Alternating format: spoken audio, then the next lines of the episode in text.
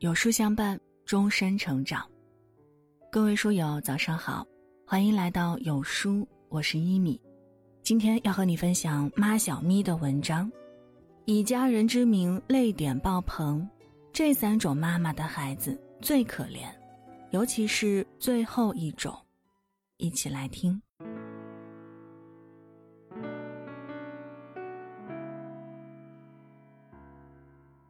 不得不说，这个夏天真的是国产家庭剧的黄金时代。隐秘的角落让人看到，在窒息的家庭长大的孩子多么可怕。三十而已教会我们什么是独立的女人，什么是好妈妈。然而，刚开播不久的《以家人之名》又让观众大呼：“真是太好哭了。”被迫懂事儿的贺子秋，总让人想去抱抱可怜的他；冷峻内敛的凌霄，将所有眼泪都往心里流。学霸齐明月，明明优秀到人人都羡慕，偏偏觉得自己什么都做不好。三个有妈的孩子，却活得不如没妈的孩子李尖尖肆意洒脱、幸福快乐。罗曼·罗兰说过：“母爱是一种巨大的火焰。”不得不说，在孩子的成长中，妈妈是不可或缺的感情，是不可取代的温暖，是他们人生路上爱的底色。然而，并不是所有女性生下孩子后就能成为妈妈。孩子遇到这三种妈妈，会活得很可怜。一书在小说《元武》中说过一句话：“大人像孩子时。”孩子就得快快长大。凌霄的妈妈陈婷就是一个像孩子似的妈妈，她将女儿交给年幼的儿子照顾，自己去打牌。不料儿子给妹妹吃她最喜欢的核桃时，核桃卡在喉咙里，救助不及时，让女儿早夭。彼时窗外倾盆大雨，电闪雷鸣，根本没有人听得见凌霄的求救声。眼看着妹妹奄奄一息，从此凌霄带着对妹妹的愧疚，夜夜噩梦惊醒。此时如果有父母的开导，或许凌霄也不会那么痛苦。失去女儿的陈婷面对外人的指点，无法将内心的自责消化，反而将矛头归咎到丈夫和儿子身上，怨丈夫只顾工作不管孩子。怪凌霄不该给妹妹吃核桃，每天在家里疑神疑鬼，时而冷漠，时而暴力，时而冷嘲热讽。见到丈夫不是吵就是闹，但凡凌霄有一点不顺她的心，不是打就是骂，还有不断提醒她害死妹妹的烙印。台湾心理学博士洪兰曾说：“母亲是家庭的灵魂。”母亲快乐，则全家快乐；母亲焦虑，则全家焦虑。这样的处境，年幼的孩子该如何自持？如果说凌霄还有什么是幸运的，大概是陈婷离开后的那几年，没有情绪不稳定的妈妈在身边，哪怕缺失了一部分母爱，但成长环境是轻松的。然而，陈婷还是在凌霄高三那年回来了。带着同父异母的妹妹，想找回缺失的母子兄妹亲情。这一切，她从未想过要征求凌霄的意见。更不幸的是，一次意外让陈婷失去了现任丈夫，自己的身体也受到了重创。为了照顾妈妈，凌霄被迫放弃了计划好的大学。一个刚刚成年的男孩就肩负着照顾瘫痪的母亲和年幼妹妹的重任。期间，由于精力不足，还被迫休学。哪怕后来陈婷的身体得到了很好的恢复，她也始终霸占着儿子，不让他离开，逼得凌霄只好先斩后奏。年幼时的凌霄像一只妈妈宣泄情绪的垃圾桶，无声地承载着妈妈无法消化的情绪。他隐藏自己，不敢笑，不敢哭，更不会闹。成年后的凌霄又成为妈妈生活和情感上的依赖，密不通风。从凌霄的整个成长来看，他就像妈妈招之即来、挥之即去的物件，没有任何选择的余地，只有俯首称臣。相比之下，妈妈一直在向孩子索取，孩子却一直在付出和牺牲。成年人与孩子最大的区别在于，懂得自我管理和控制，遇到不顺心的事儿，不会想哭就哭，想闹就闹，善于理智的去处理问题。很明显，陈婷不具备这样的条件。这样的妈妈带给孩子的伤害是持久性的，不快乐的妈妈也养不出阳光的孩子。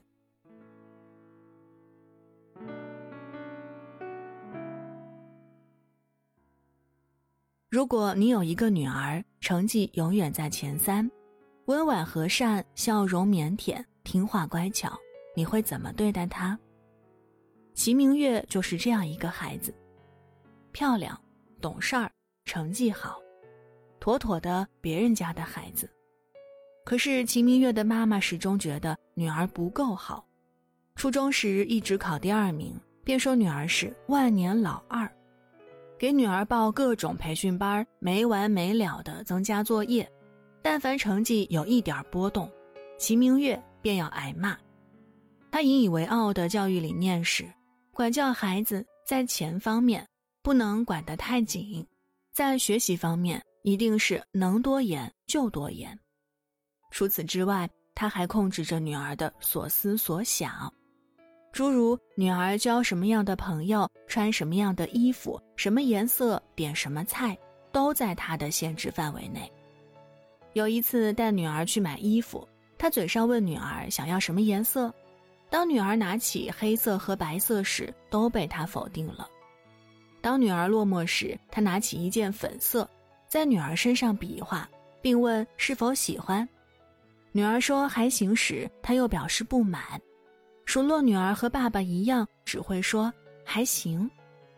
一起吃饭时，他让女儿点菜招呼客人。当女儿小心翼翼地点了菜，他又把菜单夺过去，否定了女儿的安排，又数落她，每次只会点那几样菜。在他看来，给女儿施加学习压力，否定孩子的各种想法，限制孩子的思想和行为，统统是为他好。事实上，父母多数的为你好，最后都伤孩子于无形。齐明月就是其中一个。他时常觉得自己什么都做不好，总是陪着笑脸，隐忍自己的想法，讨好身边的每个人。为你好的妈妈千篇一律，懂得尊重孩子的妈妈万里挑一。有位哲学家说过：“世上有两种人，一种人把世界分为两种。”另一种则没有。其实世界上也有两种妈妈，一种是把孩子当成私人物品，另一种则没有，也就是对孩子不尊重、否定和限制。表面上看是保护，实际上禁锢了孩子的心灵和思想，一点点消耗着孩子生存的阳光。看过一句话，其实风筝也有恐高症，只不过信任牵着它的人。孩子因爱生，妈妈也应该用爱去尊重孩子，给予信任和理解。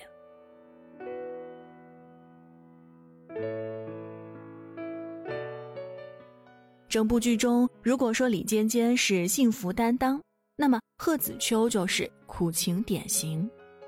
当年他妈妈贺梅不顾所有人反对，嫁给了穷小子赵华光，在看清了婚姻的真相后。又毅然离婚，离婚之后才发现肚子里已经有了一个小生命，这孩子就是贺子秋。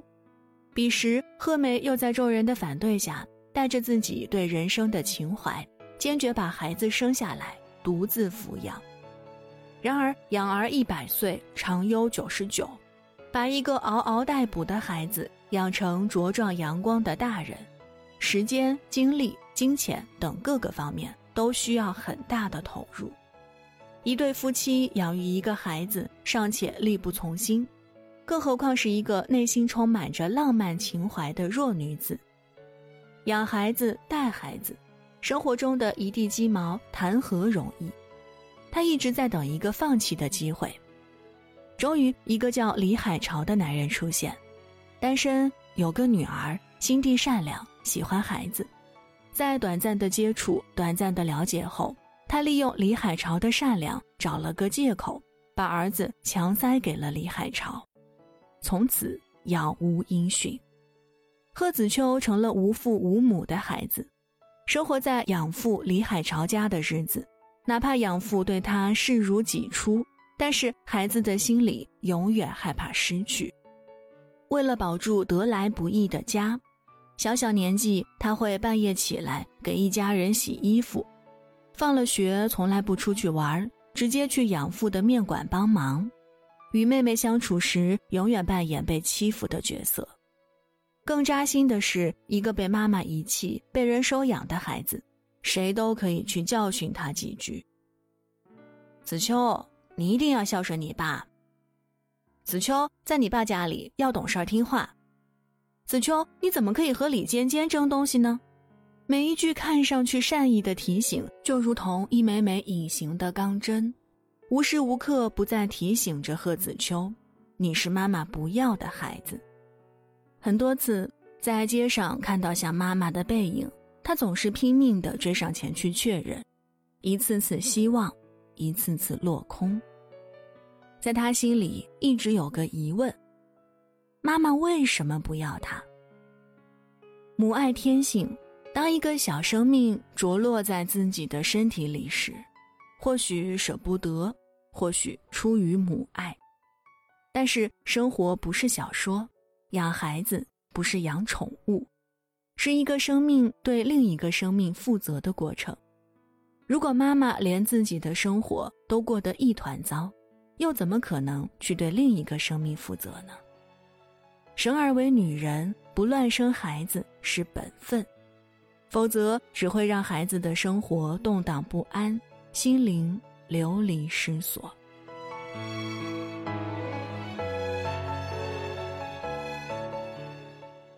国外有句谚语，在孩子的嘴上和心中，母亲就是上帝。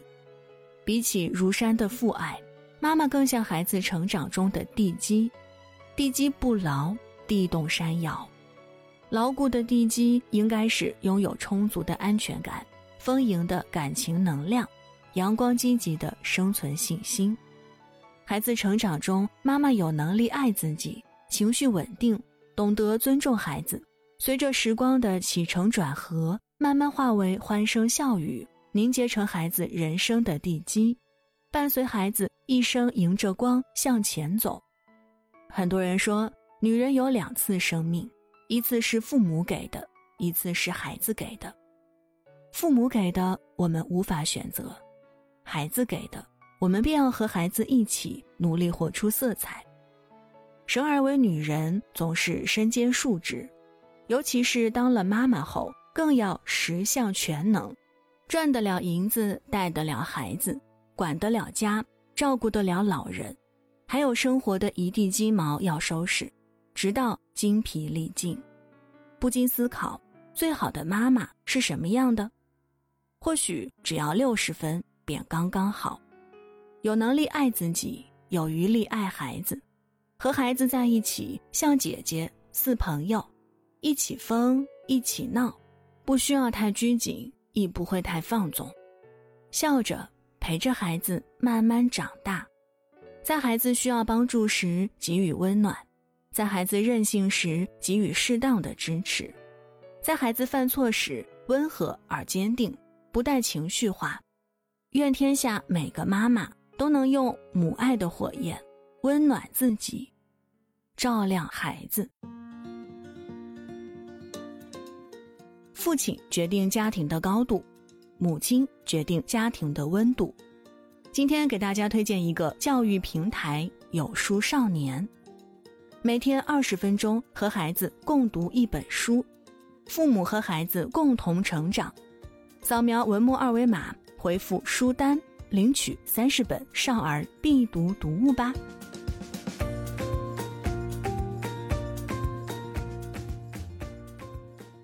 好了，今天的文章就跟大家分享到这儿。如果您还喜欢今天的内容，记得在文末点亮赞和再看，跟我们留言互动。